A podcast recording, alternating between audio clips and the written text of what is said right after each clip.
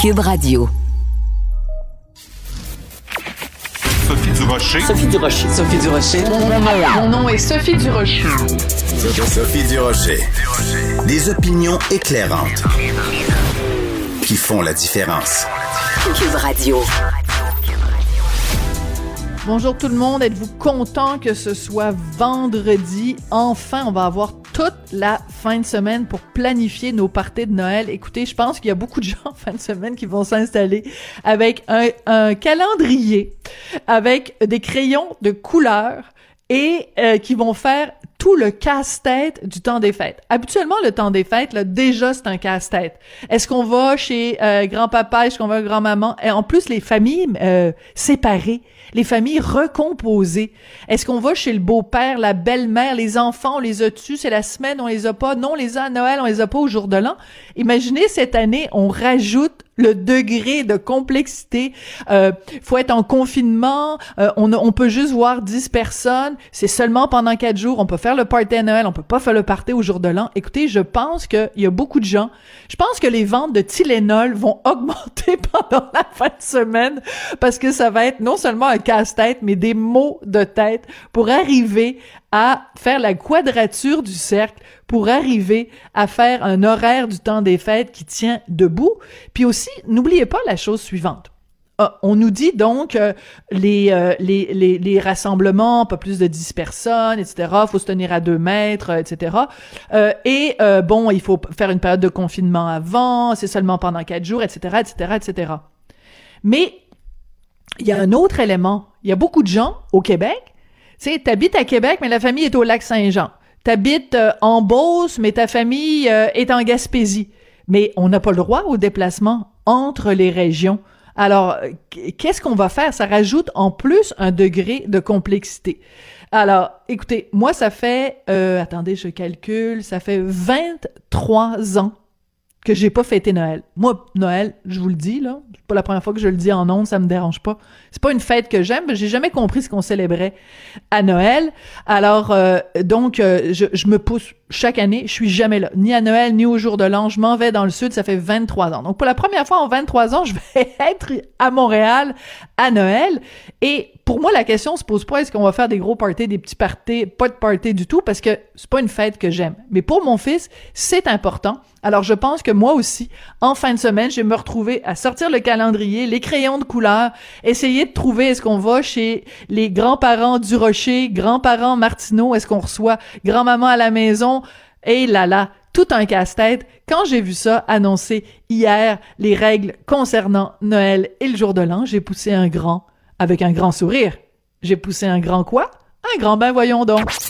Sophie Durocher. Une femme distinguée qui distingue le vrai du faux. Vous écoutez Sophie Durocher. Bon, on avait très hâte de savoir ce que le bon gouvernement allait nous dire sur les autorisations, ce qu'on avait le droit de faire ou de pas faire à Noël. La décision est tombée hier. On va en parler avec Patrick Derry, qui est notre collaborateur du vendredi et qui est un spécialiste, un analyste en politique publique. Bonjour Patrick. Bonjour Sophie. Moi, quand j'ai euh, vu ça, ce que, ce que le gouvernement Legault nous disait hier par rapport à Noël, je me suis dit, hey, c'est formidable. Le virus va, comme par hasard, disparaître pendant quatre jours dans le temps des fêtes. C'est-tu pas assez génial, ça? C'est un beau cadeau de Noël, hein? c'est la, la, magie du temps des fêtes. Écoute, donc alors pendant euh, le, le, gouvernement nous dit ben confinez-vous quelques jours avant, puis pendant quatre jours vous allez pouvoir recevoir jusqu'à 10 personnes à la maison j'ai énormément de réticence avec ça. Toi, comme, comme analyste qui suit cette question-là depuis le début, qu'est-ce que tu en penses, Patrick?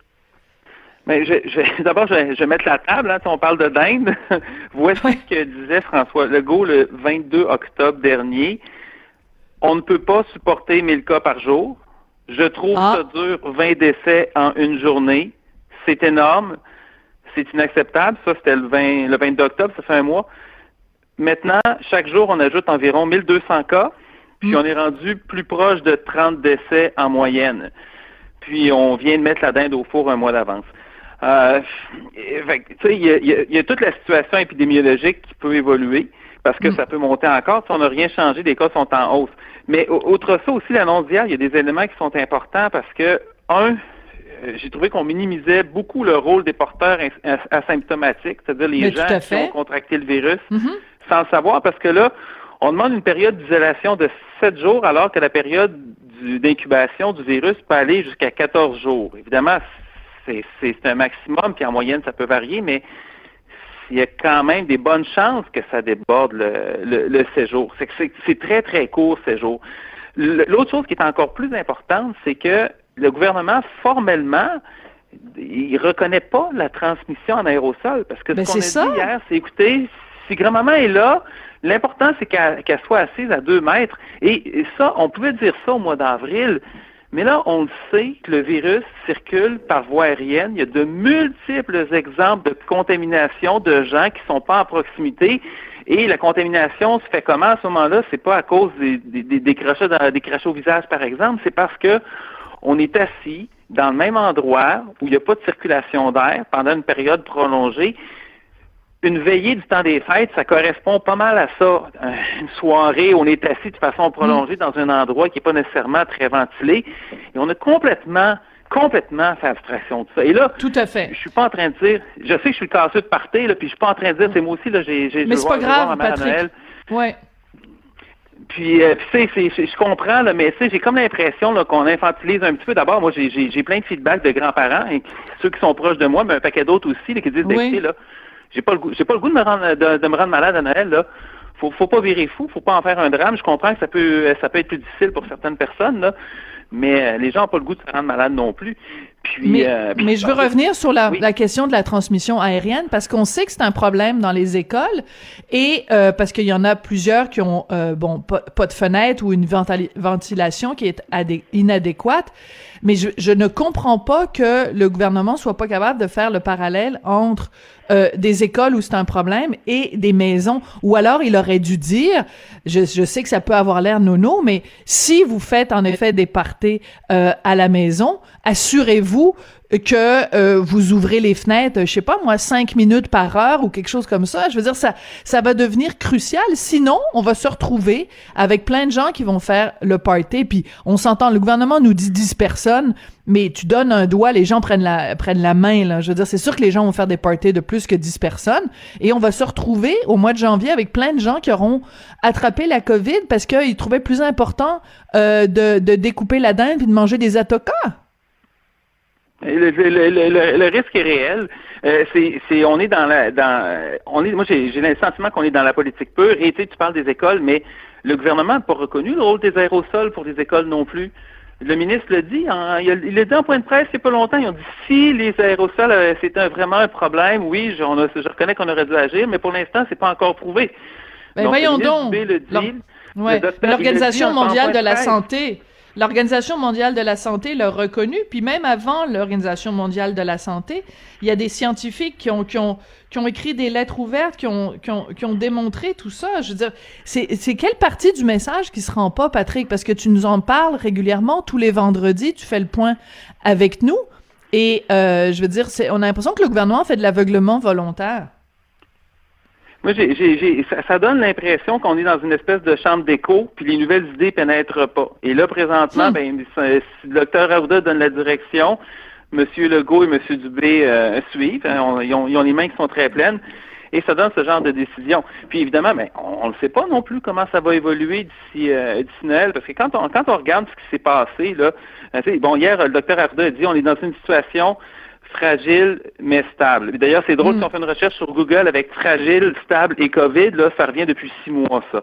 Fait que c'est toujours fragile et stable. Oui. Même quand ça monte d'une région à l'autre, là, mais c'est sûr que c'est fragile, mais c'est certainement pas stable. On a une petite tendance à la baisse depuis six jours. Mais on a vu ça en octobre deux fois. Là. Si les gens vont voir les, graphiques que je, que je mets en ligne, par exemple, on voit une petite bosse en octobre qui redescend, une autre qui rebosse les cas ont monté de 30% par la suite. Les cas, puis évidemment, les hospitalisations. Et depuis que cette hausse a eu, là, depuis le petit creux qu'on a eu, puis c'est remonté de 30% il n'y a rien qui a changé dans les mesures. C'est les, les, mêmes mesures qui ciblent les mêmes endroits. Il n'y a absolument rien qui a changé dans les écoles. Fait on, ça se peut que ça baisse tout seul. C'est pas impossible. Mais le contraire est aussi possible. On fait quoi si on est à 1500, 2000 cas par jour? C'est quoi le pas de malheur, acceptable pour qu'on puisse... Non, mais c'est ça, c'est quoi le seuil acceptable pour qu'on puisse se voir? Et euh, ça, d'ailleurs, on n'a pas eu de réponse là-dessus. Le docteur Arruda s'est fait poser une question très clairement. Ça va être quoi le seuil en, en cas ou en hospitalisation pour qu'on puisse dire, OK, la pandémie est revenue à un certain niveau, puis tu sais, on, on peut peut-être donner un petit peu de lousse pendant quelques jours? On n'a pas de réponse. Et le nombre de cas monte chez les jeunes présentement. Et euh, ça, c'est un élément qui est très important parce que c'est l'augmentation est à peu près égale dans toutes les strates de la population. Mm-hmm. moi, j'ai regardé mi-octobre, mi-novembre, c'est autour d'un 25% à peu près. Là. Mais ça augmente plus vite. Les 10 à, les 10 à 20 ans, fin primaire, secondaire, cégep, ça avait l'air stable depuis octobre. Et là, tout d'un coup, en une semaine, on a une hausse de presque 30 euh, Chez les 0 à 9 ans, donc ça, ça inclut les enfants d'âge primaire. Depuis la mi-octobre, on est passé environ 50 cas par jour à 115 cas par jour. Ça, c'est en début de semaine. Là, il faudrait que je vérifie où c'est rendu depuis. Mais ça continue d'augmenter. Et la seule catégorie d'âge, chez, chez, en fait, celle chez qui ça monte le moins présentement, chez les 20 à 29 ans. Donc, ceux qui sont pas à l'école et qui ont habituellement pas d'enfants ou d'enfants d'âge scolaire. Fait que c'est ce que ça montre là, c'est l'école, c'est vraiment c'est pas, pas possible que les écoles accélèrent la transmission que les écoles à distance et l'école à distance et le masque en classe ont possiblement aidé à ralentir la hausse pendant un certain temps, mais présentement, ça continue de monter encore, particulièrement au primaire. Fait quand on dit que les mesures fonctionnent, ouais, faut prendre ça, avec un, grain de sel. C'est pas, pas, c'est pas suffisant. Ouais, écoute, euh, je veux revenir. Euh, je sais que c'était pas dans le plan de match parce que tu nous envoies toujours un plan de match. Euh, c'était pas nécessairement prévu dans, dans, le plan de match, mais je veux revenir sur quelque chose que tu as écrit hier, oui, sur ton compte Twitter. Tu disais que mercredi, ça fait une semaine après que ça a été annoncé par le ministre, le comité sur la ventilation est toujours pas formé. Ça, c'est une information de de Radio Canada. il y a un sentiment d'urgence et on a l'impression que le gouvernement euh, se traîne les pieds. Et en plus, tu rajoutais sur ton tweet d'hier, tu dis Québec se base sur un rapport de l'Institut national de la santé publique euh, qui a été mis à jour le 28 juin. Mais on est rendu le 20 novembre. Et il y, a vraiment... Excuse-moi, je veux juste faire une petite correction. L'article de Radio-Canada disait ça, mais par la suite, ce qu'on dit, c'est que le rapport avait été mis à jour en nous. Mais quand même, en, en nous, c'était avant que l'école commence, avant qu'on voit ce qui se passe, donc ça fait quand même une éternité, avant qu'on sache de façon non équivoque euh, à propos du rôle des aérosols, puis qu'on voit que la transition dans les classes euh, s'accélère, puis on voit la différence en ce qui se passe, par, exemple, en Ontario et ici. Hein. L'Ontario, on le sait, eux, ils ont mis en classe à partir de 9 ans, donc la quatrième année, dès la rentrée. Euh, et en classe, pas, pas juste dans les corridors. Ils ont mm-hmm. aussi offert l'enseignement à distance à qui il voulait. C'est pas un plan mur à hmm. mur comme on essaie de faire ici, c'est à qui il voulait.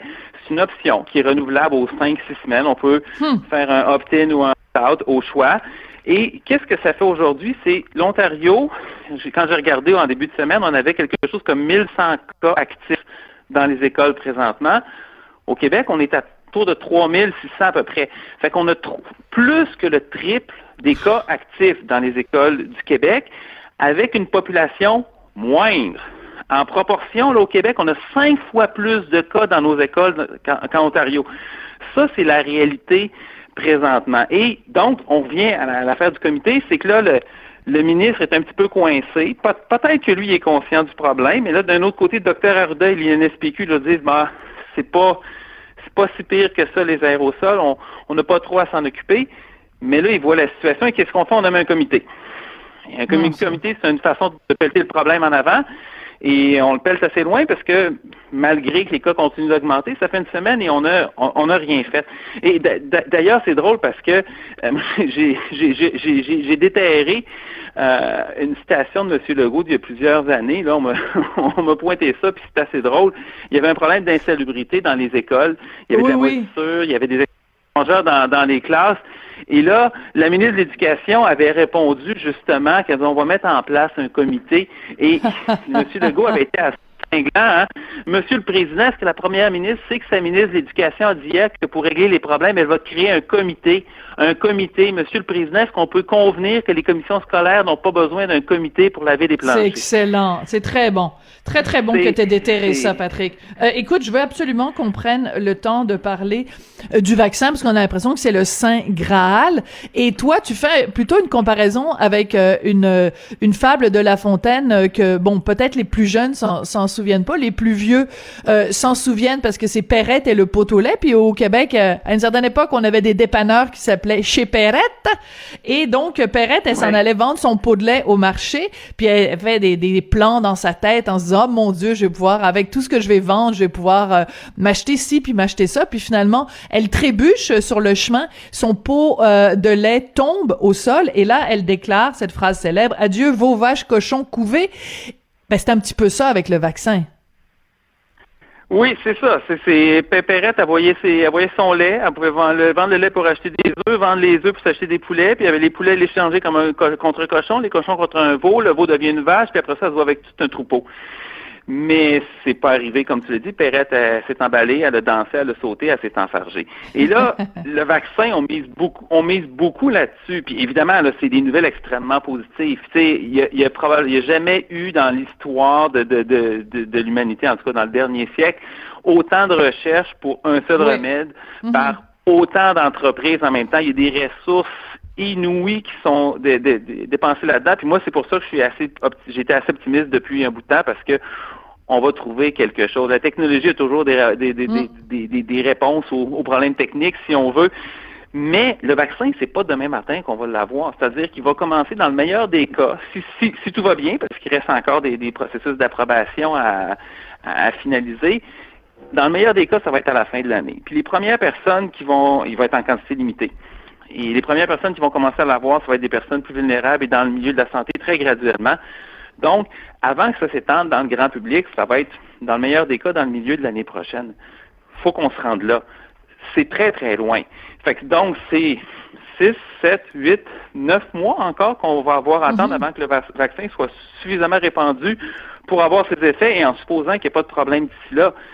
Mais ce qui peut se passer d'ici là, c'est on dit six mois, c'est une éternité en politique. Dans une pandémie, là, c'est encore c'est énorme. C'est extrêmement long il peut, ça peut, dépendamment de ce qu'on va faire entre présentement et le moment où le vaccin va. C'est sûr qu'on va s'en sortir. C'est sûr que l'été prochain, on va être en toute vraisemblance dans une bien meilleure situation. Mais nos actions vont faire une différence sur la vie de centaines de milliers de personnes. Hein. Ça peut se compter en milliers de morts la différence. Donc présentement, on devrait agir comme s'il n'y en avait pas de vaccin. Bon, alors toi, je vais te poser une question plus personnelle. Qu'est-ce que tu fais à Noël? Est-ce que tu prends la chance ou tu te dis, écoute, moi, il n'y a pas de chance à prendre, les aérosols, c'est trop dangereux, je veux pas mettre la santé de grand-maman en danger. Qu'est-ce que tu fais? Moi, je vais, je vais, je vais citer Michael Bloomberg. Hein? In God we trust, everything else bring data. Donc, on a, on a la foi en Dieu pour ceux qui sont croyants. Pour tout le reste, c'est des données. Puis les ça, ça prend des preuves tangibles. Ouais. Exactement. Puis là, présentement, on sait que la, période de, la, période d'isolation, on était pour 14 jours. Puis là, on a ramené ça graduellement autour de 10 jours parce que, en toute probabilité, là, ça couvre là peut-être 95-98 des, des, des, cas. Fait qu'on on, on est correct. Moi, ce que je pensais faire, c'est avoir une période de 10 jours en comptant le retrait de mes enfants de l'école, où euh, mes enfants, évidemment, ne voient personne parce qu'ils sont en dehors de l'école. Moi et ma conjointe, on travaille de la maison. Et une fois ces 10 jours-là écoulés, ben, on va voir les grands-parents, puis ça va se limiter à ça. Il n'y aura, pas de, aura pas de gros party, puis euh, il n'y aura pas de party si on n'est pas capable de s'isoler. Moi, je pense que ça, ça peut être une solution qui est raisonnable. Puis, tu sais, je pense qu'on peut faire confiance, malgré tout, aux gens parce que tu peux pas baser des politiques publiques sur les gens qui respecteront pas. Tu Mais dis, voici c'est quoi les choses, parce que sinon, c'est trop compliqué, parce que si on va faire ça à cause que, puis peut-être si, puis on sait pas, puis voici c'est quoi la situation, voici c'est quoi les meilleures pratiques. S'il vous plaît, respectez-le. Si on fait ça, c'est correct. Puis pour le reste, ben, c'est ça donne un, c'est sûr que pour des, des, des, personnes vieillissantes, puis pour tout le monde aussi, on va être capable de se voir une autre fois, mais Imaginez le sentiment là si on rend grand-maman malade puis qu'elle meurt un mois après. Hmm. Ben c'est ça. Moi, ce que ce que je ne veux pas, c'est que sous le sapin de Noël à Noël 2020, que le cadeau qu'on met en dessous de l'arbre ce soit la COVID, parce que on va tous avoir des morts sur la conscience. Je m'excuse de dire ça comme ça là, mais c'est ça. Donc moi, si j'aime les gens qui m'entourent, le plus beau cadeau que je peux leur faire, c'est soit de ne pas les voir, soit si je les vois, de me tenir à distance, pas de câlin, pas de bisous, puis euh, dans une pièce extrêmement bien ventilée. Et euh, moi, je trouve que 10 personnes, personnellement, je trouve que c'est trop. Donc, euh, moi, je pense que ça va être juste une grand-maman à la fois et, euh, et je veux dire, il y aura pas de gros party euh, cette année chez, chez les Durocher Martineau. Euh, je sais pas, euh, on, on, verra comment le reste de la population au Québec réagit. Patrick, c'est toujours intéressant de te parler. Merci beaucoup. Puis on se retrouve vendredi prochain en espérant que les chiffres se seront un peu, c'est quoi, fragile mais stable, que ce sera moins fragile et plus stable. Exactement. Merci, merci à toi. Bonne fin de semaine. Merci. Bonne fin de semaine. Patrick Derrick est avec nous tous les vendredis pour faire son bilan COVID. Il est analyste en politique publique.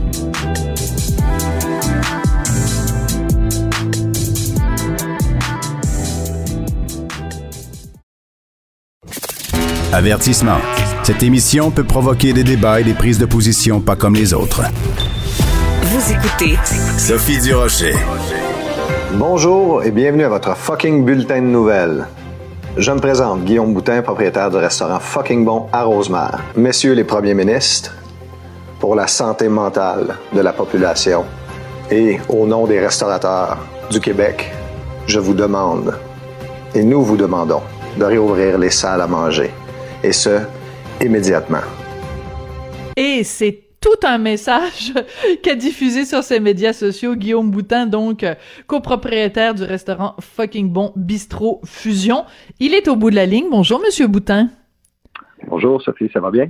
Ben moi ça va très bien. Écoutez Monsieur Boutin, euh, vous avez beaucoup fait parler de vous et de votre restaurant à cause euh, du nom justement de votre restaurant. Et là, je pense que vous allez beaucoup faire parler de vous parce que vous nous annoncez que lundi, le 23 novembre, euh, date à laquelle normalement se terminait le, le, sacrifice que nous demandait le gouvernement, vous allez ouvrir le, le, le restaurant. Pourquoi vous faites ça, Monsieur Boutin? Ben, en fait, c'est, c'est pas vraiment pour confronter, mais plutôt pour partager une situation présentement qui est déplorable. Donc, passer un message, sensibiliser les gens. Euh, je me sens responsable de la vie de plusieurs familles, puis présentement, ben, ça me fait mal au cœur. Si je les emploie pas, c'est qui qui va les nourrir? Euh, présentement, Vous parlez de vos employés. Vous parlez de vos employés. Vous en avez combien d'employés, M. Boutin? On en a environ 25 présentement. D'accord. On est déjà monté jusqu'à 30 employés, mais euh, présentement, on, en a euh, en fait un peu moins de 25 là, euh, dû au, COVID. Puis c'est sûr qu'on offre un service de take-out, de livraison. Mais il y, a, beaucoup de postes là, qui ont dû être abolis et j'ai l'impression que plus ça va aller, pire que ça va être. Là. D'accord. Donc, comment ça va se passer concrètement? Vous savez que si vous ouvrez en effet les portes physiques de votre de votre établissement lundi, euh, surtout si vous l'annoncez à, grand renfort de publicité, euh, vous allez avoir la visite de la police et vous allez avoir euh, une contravention. Comment vous allez réagir à ça, Monsieur Boutin? En fait, la police m'a déjà contacté et j'ai parlé avec mes, mes avocats également qui m'ont contacté. Ils m'ont averti des représailles possibles. Puis on est en train d'évaluer justement euh, l'impact que ça pourrait avoir d'ouvrir lundi. Euh, le 23, suite également à la nouvelle annonce du ministre qui désire fermer ça jusqu'au, euh, je crois que c'est le 11 janvier, si je ne m'abuse, mm-hmm. l'année prochaine. Donc, on est en train de, de, voir l'impact que ça peut faire. Par contre, c'est certain qu'il y a beaucoup de gens présentement qui nous appuient. je remercie les gens qui appuient les restaurateurs du Québec euh, à travers ça. On a besoin de plus d'appui, par contre. On a besoin de plus de monde qui appuie la cause, plus de restaurateurs qui appuient la cause. Euh, donc, présentement, c'est ce qu'on ce qu'on cherche à aller chercher. Donc, vous voulez dire que après que vous ayez mis ça sur Facebook, parce que l'extrait que j'ai fait jouer, il est, euh, je l'ai trouvé sur la page Facebook du restaurant. Après que vous ayez mis ça, la police vous a contacté parce qu'ils étaient mis au courant du fait que vous vouliez ouvrir lundi, c'est ça? Effectivement. donc, on nous a avisé que le, la santé publique les avait contactés et leur avait demandé d'appliquer la loi et de visiter notre restaurant lundi. Allez-vous ouvrir quand même? Ou vous allez changer d'avis suite au conseil de, vos avocats? Présentement, on est en train de réévaluer la situation. Euh, pour l'instant, c'est toujours planifié pour lundi. Il n'y a pas de changement à venir. Euh, comme j'ai dit, ça va vraiment dépendre de l'appui que les gens vont, nous donner et que les restaurateurs du Québec vont également nous euh, donner. On sait fortement que les restaurants ouverts en périphérie de Montréal, il y en a beaucoup qui sont ouverts. Ils respectent les, règles, les, les, règles d'hygiène, ça va bien. c'est moi, quand je regarde les, centres d'achat, exemple, où je vais même le nommer, ça me dérange pas, Costco, je, je, suis outré quand je vois ça. Ça circule sur les médias sociaux partout. Euh, moi-même, j'ai été au centre d'achat à Laval. Et De là et même mon vidéo. J'ai été, euh, j'ai été complètement outré d'avoir autant de gens pacter, euh, faire des lignes, aucune distanciation. Il y en a qui portaient pas de masque. il y en a qui c'était le masque sous le nez. ça se lave pas les mains. D'aller manger dans un restaurant à deux mètres de distance où est-ce qu'on se lave les mains, qu'on prend les précautions nécessaires, les tables sont désinfectées entre chaque client. Les toilettes sont désinfectées à tout moment. Euh, il y a beaucoup moins de risques, selon moi, d'aller s'asseoir manger dans un restaurant que d'aller se promener euh, au centre Laval, par exemple. Oui, euh, c'est intéressant parce qu'en effet, sur votre page Facebook, vous avez mis cette vidéo où vous vous êtes filmé au centre d'achat et à un moment donné, vous êtes justement devant l'aire de restauration rapide, comme il y en a dans, dans tous les centres d'achat. Et ben, les gens peuvent pas manger là ça, c'est fermé, mais il y a des gens qui sont agglutinés, qui font la queue pour aller s'acheter le dernier iPhone ou aller s'acheter euh, une télé 82 euh, pouces. Là. Il y a quelque chose qui marche pas, je comprends. Je comprends la logique de votre démarche. là. Exactement, et c'est la même chose dans les restaurants. Donc, le food court est ouvert euh, à l'intérieur du centre d'achat. Les gens font la lignée pour manger. Et là, ils mangent tous debout, un à côté de l'autre, ou ils se ramassent en tampon à l'extérieur sur les trottoirs un à côté de l'autre, et tout le monde est aligné, tout le monde mange, euh, ça, jette les déchets partout, euh, ils n'ont pas le masque parce qu'ils doivent manger, donc ils enlèvent leur masque pour manger en, plein centre d'achat. Donc, je veux dire, pour moi, il n'y a aucun sens quant à la réglementation qui est en vigueur présentement, euh, surtout par rapport au, restaurant. Et ça affecte beaucoup de gens, beaucoup d'emplois. Je trouve ça vraiment déplorable, alors que bravo aux gens à l'extérieur, en périphérie de Montréal, aux restaurateurs, sont encore là et qui tiennent. Et ça fonctionne bien. Et les mesures d'hygiène sont là. Donc, pourquoi c'est ouvert là-bas? Les gens, ensuite, ben, ils se déplacent de région en région. Euh, de la manière que c'est fait, je pense pas que la solution, ça soit de fermer, mais plutôt d'ouvrir les salles à manger. Oui, parce que ça c'est un point important parce que je regarde par exemple, euh, tu sais le, le, les euh, les restaurants qui sont ouverts euh, des deux des deux bords de la rivière Outaouais. Donc il y a plein de gens qui partent d'une région euh, rouge où on pas où les restaurants sont fermés et qui s'en vont dans une région euh, orange ou jaune ou verte pour aller manger. Ben c'est un déplacement de région et le gouvernement nous dit qu'il faut pas faire ça, mais finalement on on, fait ça au détriment des, commerçants qui sont dans les zones rouges. Donc, en fait, les, commerçants qui sont ailleurs bénéficient du fait qu'ils sont... Alors, vous, ce que vous voulez éviter, c'est qu'en fait, que les gens se déplacent d'une région à l'autre. C'est un, de vos arguments, ça. Ben, exactement, oui. Puis euh, encore bravo à ces restaurateurs qui, sont ouverts, puis je, les supporte, je suis là, euh, euh, de tout cœur avec eux.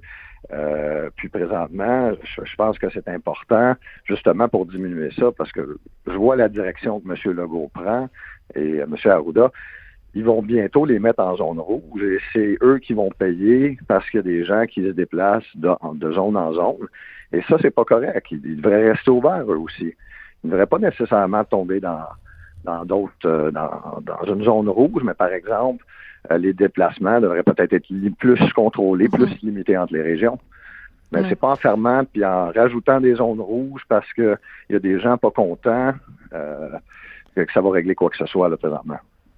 Monsieur Boutin, euh, des fêtes qui s'en viennent. Ben oui. Euh, les gens ont besoin un peu de se voir. on est capable d'être 10 personnes dans une maison à Noël, mais il y en a qui n'ont pas 10 personnes, donc ils vont pouvoir inviter euh, leurs neuf amis avec eux. Euh, euh, le 23, le 24, un autre gang le 25, le 26, mais on peut pas se ramasser dans un restaurant où est-ce qu'on on respecte des distanciations avec des plus petits groupes. Je crois que les mesures devraient être resserrées, peut-être, au niveau de la restauration, mais permettre l'ouverture. Ouais. C'est-à-dire que, par exemple, si, euh, parce que c'est une idée qu'avait lancée à un moment donné mon mari, Richard Martineau, je trouvais que c'était une bonne idée, de dire on garde les restaurants ouverts, mais on permet juste des tables de deux je dirais, puis on le sait à quel point les mesures sont respectées euh, dans, dans les restaurants. On l'a vu, on l'a vu euh, tout l'été quand euh, les, le, le, déconfinement a eu lieu. C'était vraiment exemplaire et pour ça, il faut saluer vraiment le milieu de la restauration. Monsieur Boutin, vous nous dites que sur le dans votre vidéo, vous dites que vous lancez un appel en fait aux autres restaurateurs. Au jour d'aujourd'hui, il y en a combien qui vous ont contacté pour vous dire, ben moi aussi, je t'appuie, Guillaume, et lundi, je vais ouvrir mon restaurant moi aussi? En fait, je peux les compter sur euh, les doigts de ma main présentement. Il y en a mm. peut-être qui l'ont fait à l'intérieur des fils d'actualité ou qui ont partagé, mais j'invite encore ces gens-là, puis les restaurateurs du Québec, puis la population également, à supporter les restaurateurs. C'est une industrie qui est très importante. Ça fait partie de notre culture au Québec euh, de plus. Donc, j'invite tous les gens à, venir nous supporter, encore à nous appuyer, à signer la pétition qu'on a mis en ligne. Et peut-être que ça va donner quelque chose. Si on unit tout le monde ensemble, ben, ça va pouvoir aider, un, l'économie du Québec, euh, également, euh, ça joue également sur la santé mentale. Veux, veux pas d'être confiné, euh, on le sait, c'est difficile, c'est difficile pour tout le monde. Aidons-nous, aidons les restaurateurs, aidons-nous. Il y a des moyens, comme vous disiez tantôt, qu'on soit deux à une table, qu'on soit quatre, qu'on resserre encore plus les règles de sécurité dans les restaurants. C'est ça la solution. C'est pas de les fermer. Bon, ben écoutez, on verra euh, lundi, le 23 novembre, ce qui se passe et la décision que vous prenez euh, entre-temps. Mais euh, d'ici là, ben euh, écoutez, moi je, je crois à la liberté d'expression, la liberté de, de discussion. Donc, j'encourage les gens à aller sur votre page Facebook pour discuter avec vous de si c'est la bonne approche ou pas de faire de, une sorte de, de désobéissance civile. En fait, alors Guillaume Boutin, vous êtes copropriétaire du restaurant fucking bon Bistro Fusion. Merci beaucoup d'être venu nous parler aujourd'hui. Merci Sophie. Bonne journée. À lundi.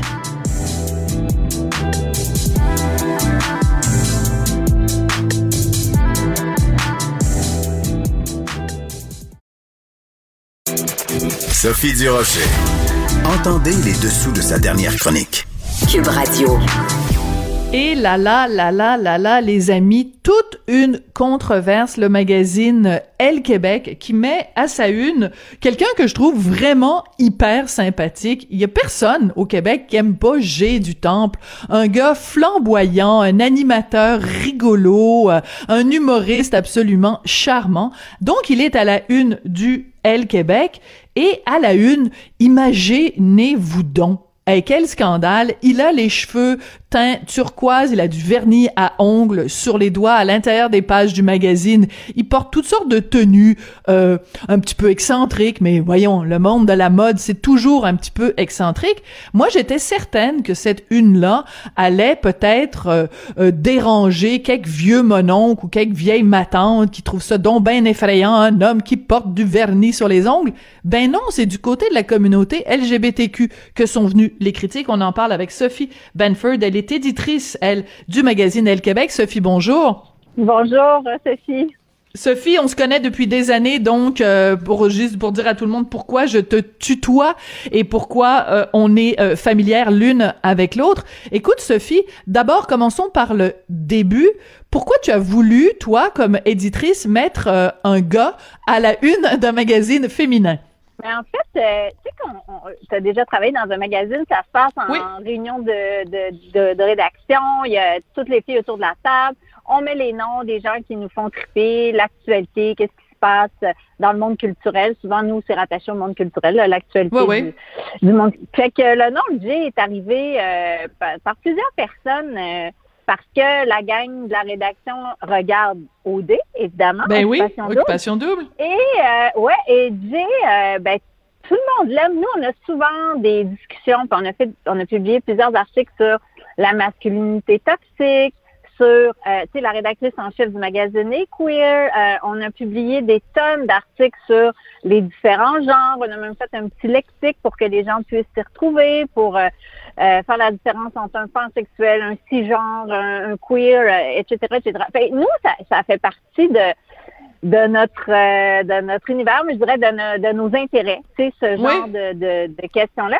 Puis dans le cas de Jay, je dois dire que ça n'avait rien à voir avec son orientation sexuelle. Tu sais, ça avait à voir avec le fait que on trouve qu'il est ouvert, on trouve qu'il prend position aussi. Tu sais, souvent, les personnalités publiques qui sont très aimées sont peut-être plus frileuses à, en effet. à, mm-hmm. parler euh, d'une situation X. Quand il y a eu sa nomination gala artiste, quand, quand il y a eu la, la vague de dénonciation, Jay se, se, se, positionne, il écrit sur ses réseaux sociaux. On le trouve ouais. Oui, il se mouille, il se mouille. Puis on le trouve super intéressant. On, tu sais, comme personne, on s'est dit, waouh. Fait que, euh, je te dirais que une à deux fois par année, on, on va euh, mettre des gars sur la page couverture. Puis euh, ben là, on s'est dit, OK, ben c'est Jay, ça nous tente, on, on l'aime, let's go, allons-y avec Jay. Alors, est-ce que tu t'attendais à une réaction émanant de euh, certains membres de la communauté LGBTQ+. Non, mais alors là, pas du tout. Là, mais je suis à la même place que toi là dans ton. Pas du tout. Je suis à la même place que toi dans ton introduction. Je me disais bon, peut-être quelqu'un à gauche ou à droite va dire ben voyons donc un gars qui porte du vernis. Mais tu sais, en plus là, Jay, on l'a pas, euh, on l'a pas déguisé là. Il, mais non, c'est comme ça qu'il est. Début. Ben oui. C'est comme ça qu'il est depuis le début de la saison. Je veux dire, le Québec au complet le voit. Fait que c'est sûr que c'était intéressant euh, pour Annie York, la directrice de création, de jouer dans la dans le shooting, tu sais, avec les codes de la mode. Mais, mais de toute façon, je te dirais que déconstruire, là, ça provoque quelque chose parce que c'est Jay, mais euh, en fait parce que euh, il porte du vernis puis qu'il a les cheveux verts et puis parce que c'est un homme. Mais on le fait, nous, avec des femmes. Si, les gens regardent nos shootings mode, là, on fait ça depuis toujours. Alors, qu'est-ce que vous faites depuis toujours? Excuse-moi, Sophie, qu'est-ce que ah de déconstruire parce que des filles en veston ou des filles, euh, je pense même à un moment donné vous avez mis des cravates, euh, ben oui, qui, portent euh, quasiment des fois on va jouer avec une, moustache, tu sais, je veux dire. Ben oui, c'est ça. je me rappelle d'avoir vu ça, ouais. Ouais. Alors, donc, je vais juste, pour les gens qui nous écoutent, Sophie, je vais juste prendre le temps. Donc, il y a deux articles dans les journaux ce matin, un article dans la presse, un article dans le Devoir. Il y en a peut-être ailleurs, mais en tout cas, c'est les deux que j'ai vus, euh, où on donne la parole, donc, euh, à des personnes euh, trans, des personnes queer, des personnes homosexuelles qui sont très choquées de, de ta une avec Jay du Temple. Et ce qu'on dit essentiellement, ce que disent essentiellement ces personnes-là, c'est pourquoi on le met lui alors qu'il est cisgenre, pourquoi on le met lui alors qu'il est hétéro? Et pourquoi on le met lui alors qu'il n'est pas une personne non conforme dans le genre, c'est-à-dire qu'il n'est pas non binaire.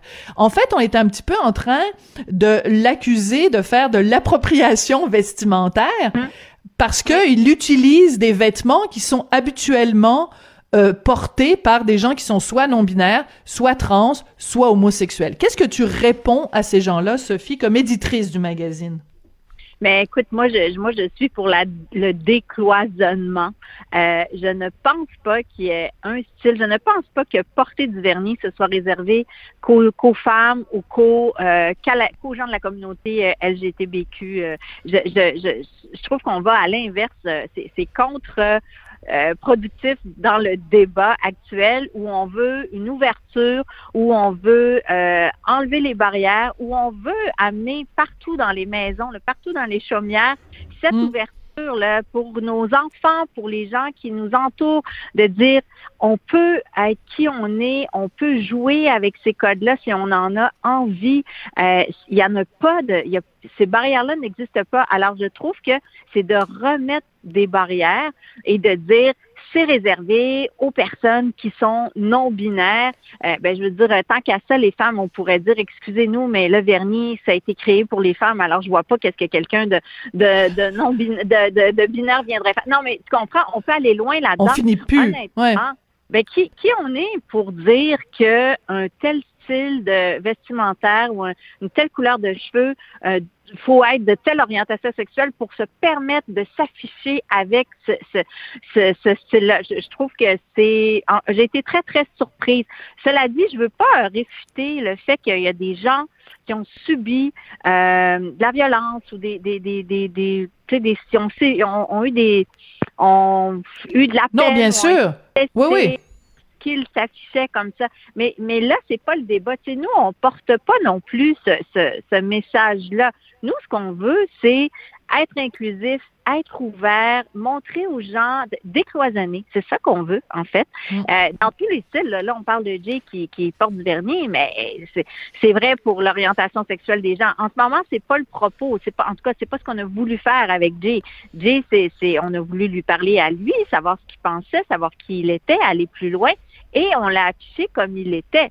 On l'aurait, est-ce que ça aurait mieux servi le propos si on l'avait déguisé puis on l'avait mis en habit cravate? Alors que, que, que c'est un peu le symbole justement mm. de la masculinité toxique à quelque part. Là, j'exagère, j'extrapole là, mais tu comprends ce que je veux dire. Nous, on l'a choisi parce qu'on le trouvait ouvert, on le trouvait, on trouvait que qu'il parlait à plein de gens, euh, il nous intéressait. Alors, on va certainement pas essayer de le mettre dans une case puis essayer de, déguiser, faire ouais. mais c'est Mhm. Puis je pense qu'il y a peut-être quelque chose de plus large aussi, c'est que quand vous mettez, euh, par exemple, euh, une femme noire à la une, vous n'êtes pas en train de dire que cette femme noire-là représente euh, toutes les femmes noires à travers la planète. Ben de la même façon, si vous mettez un gars qui porte du vernis à la une, ce gars-là est pas le porte-parole de quoi que ce soit, il est juste le porte-parole de Jay du Temple. Là. Faut pas voir à chaque fois. Oui. C'est ça qui est un petit peu énervant, c'est que c'est. En tout cas, bref. On essaie de mettre une étiquette, on dirait. Ben oui, mais on essaie de mettre une étiquette et on essaie de faire porter ou de donner un rôle à, quelqu'un qui, dans le fond, il n'y a pas sinon que de démontrer de l'ouverture, tu sais, mais je veux dire, lui, il prend pas parole, euh, il prend pas position euh, pour ces gens-là. Ouais. Écoute, je veux juste lire. C'est pas leur porte-parole, ouais. Voilà. Alors, je veux juste lire euh, donc euh, une autrice qui s'appelle Pascal Bérubé, donc qui est une femme euh, trans.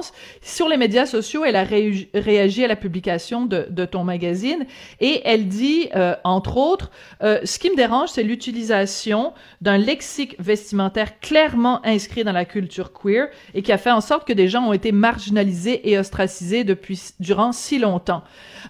donc, c'est bizarre parce que normalement, quand tu es euh, membre d'une minorité, ce que tu dénonces, c'est la discrimination. Donc, on veut pas, moi, je veux pas vivre dans une société où les gens sont discriminés parce qu'ils sont différents, parce qu'ils sont trans. Mais là, on est en train de faire de la discrimination d'une certaine façon envers Jay du Temple en lui disant, toi, parce que t'es pas trans, parce que t'es pas non-binaire, t'as pas le droit de porter du vernis à ongles. Il y a comme un double discours qui est difficile à comprendre. Ben c'est ça. C'est en fait, euh, je t'as tout dit. Je, je, sur ce commentaire-là euh, de l'appropriation, tu sais, euh, de, l'accusation de l'appropriation, là, en tout cas, euh, je suis à la même place que toi. C'est que je, je ne comprends pas. Je comprends quand les gens disent c'est délicat. Nous, on a vécu, on a vécu ceci, on a été ostracisés. Tu d'avoir cette discussion-là pour dire on aimerait que vous mettiez encore plus de l'avant des gens de notre communauté, que vous montriez davantage dans vos pages mode. OK, ça, je, me dis, ben, ayons cette conversation-là. Puis je mhm. vais commence toujours par dire aux gens, avez-vous regardé le magazine dans la dernière ben voilà. qu'on a fait la, parce qu'on a mis beaucoup, franchement. Mais je suis prête à avoir cette discussion-là n'importe quand puis à écouter euh, ce que les gens ont à dire. Mais là, d'aller dans l'instrumentalisation de, tu sais, je trouve qu'on pousse un peu, franchement. Je, je, trouve ça dommage parce que je pense qu'au contraire, ça sert le propos, ça sert la cause, même si c'était pas ça le but. Je parle encore d'ouverture, mais tu sais, il y a quelqu'un aussi dans l'article qui disait, ah, moi, ma, ma, ma tante euh, en région m'a demandé qu'est-ce que c'était être si, si genre, tu sais. Ben, tant mieux. Ça, c'est. Ben voilà, ça crée une discussion ça, ça crée une discussion, ça éduque, ça ouvre les esprits, euh, ça démontre que moi, je pense aussi qu'il y a peut-être des petits garçons qui vont avoir le goût de se mettre du vernis, puis vont arriver à la maison, puis que leurs parents vont moins trouver ça bizarre. Tu sais, ils vont dire ah ben oui, on a vu du du Temple à la, télé ou J du Temple sur le dans le L Québec, et puis euh, ben oui, tu sais, maintenant en 2020, on peut faire ça. les codes tombent tranquillement, puis c'est cool. Oui, puis on regarde euh, les jeunes euh, garçons là récemment dans les écoles qui se sont mis à porter la jupe par solidarité euh, avec les filles. Ben je veux dire ces gars-là n'étaient pas nécessairement ni si, ni ni transgenres, ni non binaires, ni mais c'est juste on est en 2020. Oui, C'est, c'est comme un petit peu. Ah, je veux revenir, Sophie, avant qu'on se quitte. vous avez fait récemment au L Québec une une qui a beaucoup fait parler. Vous aviez mis Euh, non, c'est pas dans les Québec. Excuse-moi, c'est le magazine Véro, parce que tu es aussi éditrice du magazine Véro. je mélange un peu les deux. Excuse-moi. Vous avez fait cette une donc vous avez où Véronique Cloutier a cédé la place à euh, des femmes noires. Je veux juste savoir, est-ce que ça s'est vendu ce magazine-là? Est-ce que les Québécoises ont aimé ce magazine-là ou les ventes étaient décevantes? Euh, Bon, pour être très honnête, j'ai pas encore la, les ventes finales. Tu sais, euh, que ça prend six semaines après le retrait du magazine mhm. en kiosque avant d'avoir nos chiffres de vente finales. Alors, tout ce que je peux te dire, c'est, on a tout le temps comme un sondage qu'on appelle après la première semaine de vente en kiosque. Fait que là, je suis très technique dans mes termes des de magazine, là, mais bon, c'est comme ça que ça fonctionne. Alors, je peux pas te répondre à ta question. Ce que je peux dire, c'est que le premier sondage indiquait des ventes euh, moyennes, c'est-à-dire pas plus que ce qu'on vend d'habitude, pas dans nos meilleurs vendeurs, mais pas non plus dans nos moins bons vendeurs. Tu sais, le magazine Zéro est quand même un magazine qui se vend beaucoup là en kiosque, qui se vend très bien. Fait que je te dirais qu'en nombre absolu, tu sais, c'est le magazine féminin le plus vendu en kiosque. Fait qu'en nombre absolu, c'est quand même euh, un, un beau un beau chiffre. Euh, c'est sûr que si on vendait 1000 copies, ben, que j'en vende 800 ou 1200, c'est, c'est quand même juste 400 personnes de différence. Là, si euh, on en vend souvent autour de 50 000 copies, ben on, les sondages me disent que on, on serait près de notre moyenne. On va voir, mais il y a ensuite il y a plusieurs facteurs. Hein. La pandémie affecte nos ventes kiosques. Euh, les gens sortent moins, les gens euh, avaient peur à un moment donné d'acheter des magazines parce que, mm-hmm. bon, personne ne leur touche et tout et tout. Fait qu'il y a, il y a pas que ce facteur-là, mais je je serai en mesure de t'en parler dans à peu près deux semaines. D'accord. mais mais je suis curieuse quand même de savoir quelle a été la réaction parce que euh, euh, un magazine, on a une relation très personnelle, très intime avec un magazine. Puis à l'ère des médias sociaux, les gens vous écrivent au magazine. Alors quelle a été la réaction, ben, euh, je dirais, de, à fleur de peau? Positive.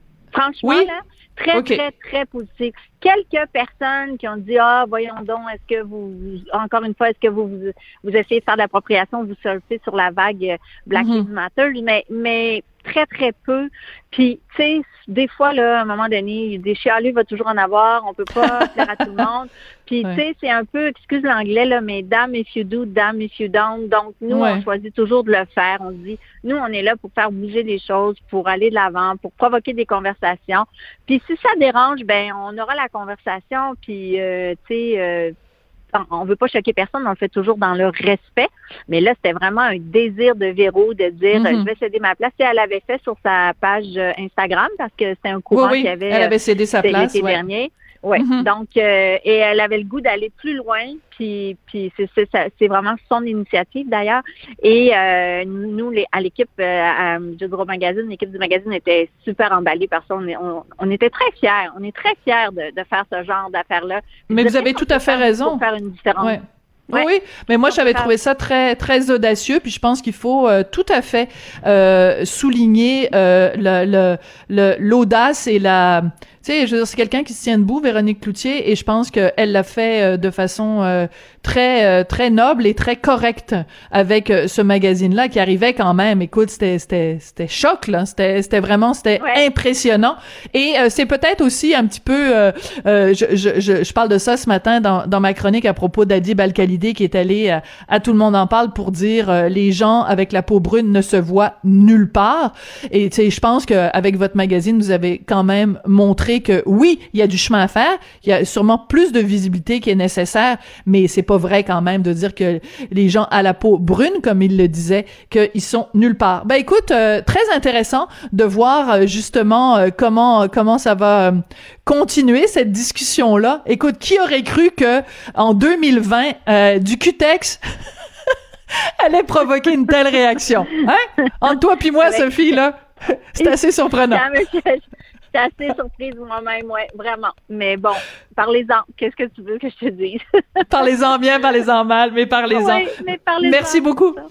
Et puis écoute, je veux quand même souligner, je veux quand même souligner que parmi les photos qu'il y a à l'intérieur du magazine, il y a quand même à un moment donné, Jay, il est, écoute, sur un terrain, puis il porte une espèce de, de manteau en cuir avec une sorte de, de képi ou de casquette. Tu sais, à la rigueur, c'est quasiment, euh, tu sais, euh, un peu, un peu cuirette, euh, tu sais. Fait que je veux dire, il faut arrêter à un moment donné là de mettre les gens dans des petites cases. Hein, qui s'habillent donc comme il veut, Jay du Temple.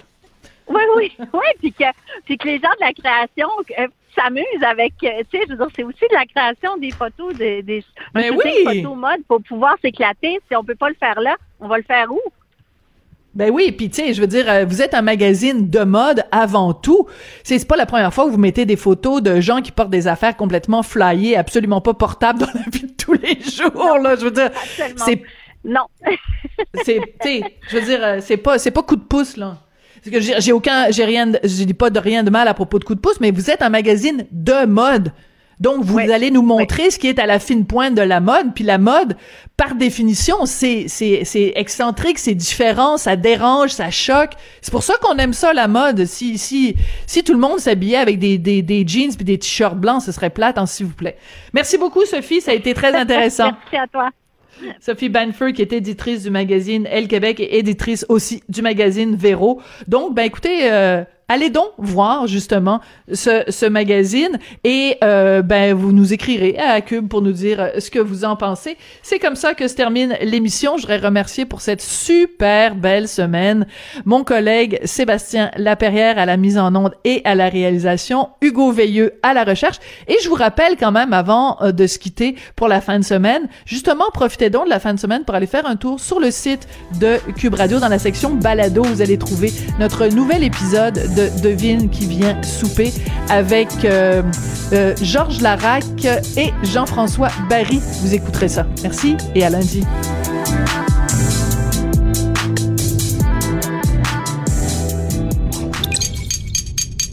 Cube Radio.